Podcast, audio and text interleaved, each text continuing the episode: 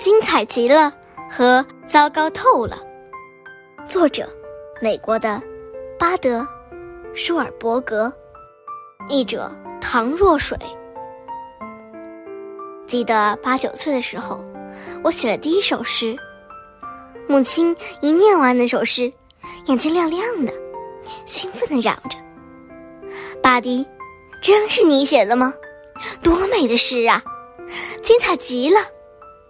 还搂住了我，赞扬声雨点般的落到我身上。我既腼腆又得意洋洋，点头告诉他，这首诗确实是我写的。他高兴地再次拥抱了我。妈妈，爸爸下午什么时候回来？我红着脸问。我有点迫不及待，想立刻让父亲看看我写的诗。他晚上七点钟回来。母亲摸着我的脑袋，笑着说：“整个下午，我都怀着一种自豪感等待父亲回来。我用最漂亮的滑体字把诗认认真真的。”重新誊写了一遍，还用彩色笔在它的周围描上一圈花边。将近七点钟的时候，我悄悄走进饭厅，满怀信心的把它放在了餐桌父亲的位子上。七点，七点一刻，七点半，父亲还没有回来，我实在等不及了。我敬仰我的父亲，他是一家电影公司的重要人物。写过好多剧本，他一定会比母亲更加赞赏我这首精彩的诗。快到八点钟时，父亲终于推门而入。他进了饭厅，目光被餐桌上的那首诗吸引住了。我紧张极了。这是什么？他伸手拿起了我的诗。亲爱的，发生了一件奇妙的事儿。巴迪写了一首诗，精彩极了。母亲上前说道：“对不起，我自己会判断的。”父亲开始读诗，我把头埋得低低的。诗只有十行，可我觉得他读了几个小时。我看这首诗，糟糕透了。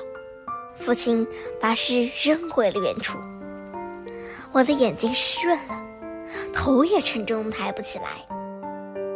亲爱的，我真不懂你是什么意思。母亲嚷道：“这不是在你的公司里，巴迪还是个孩子，这是他写的第一首诗，他需要鼓励。”我不明白。父亲并不退让。难道世界上糟糕的事还不够多吗？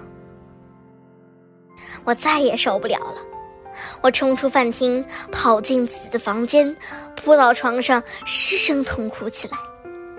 饭厅里，父母还在为那首诗争吵着。几年后，当我再拿起那首诗，不得不承认，父亲是对的。那的确是一首相当糟糕的诗。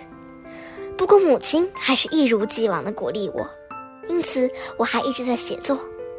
有一次，我鼓起勇气给父亲看了一篇我新写的短篇小说，写的不怎么样，但也不是毫无希望。根据父亲的批语，我学着进行修改。那时我还未满十二岁。现在我已经有了很多作品，出版了一部部小说、戏剧和电影剧本。我越来越体会到我当初是多么幸运。我有个慈祥的母亲，她常常对我说：“巴迪，这是你写的吗？精彩极了。”我还有个严厉的父亲，他总是皱着眉头说：“这个糟糕透了。”一个作家，应该说，生活中的每一个人，都需要来自母亲的力量。这种爱的力量是灵感和创作的源泉。但是，仅有这个。是不全面的，它可能会把人引入歧途，所以还需要警告的力量来平衡，需要时常有人提醒你，小心，注意，总结，提高。这些年来，我少年时代听到的这两种声音一直交织在我的耳际。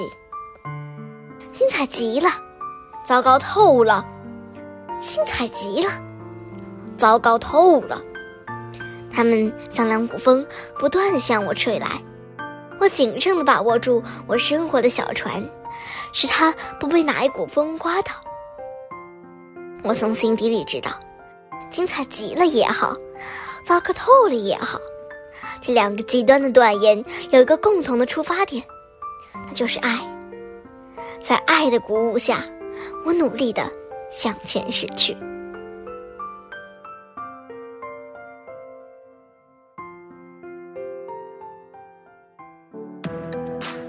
今天就讲到这里啦，家宝讲故事，下周见。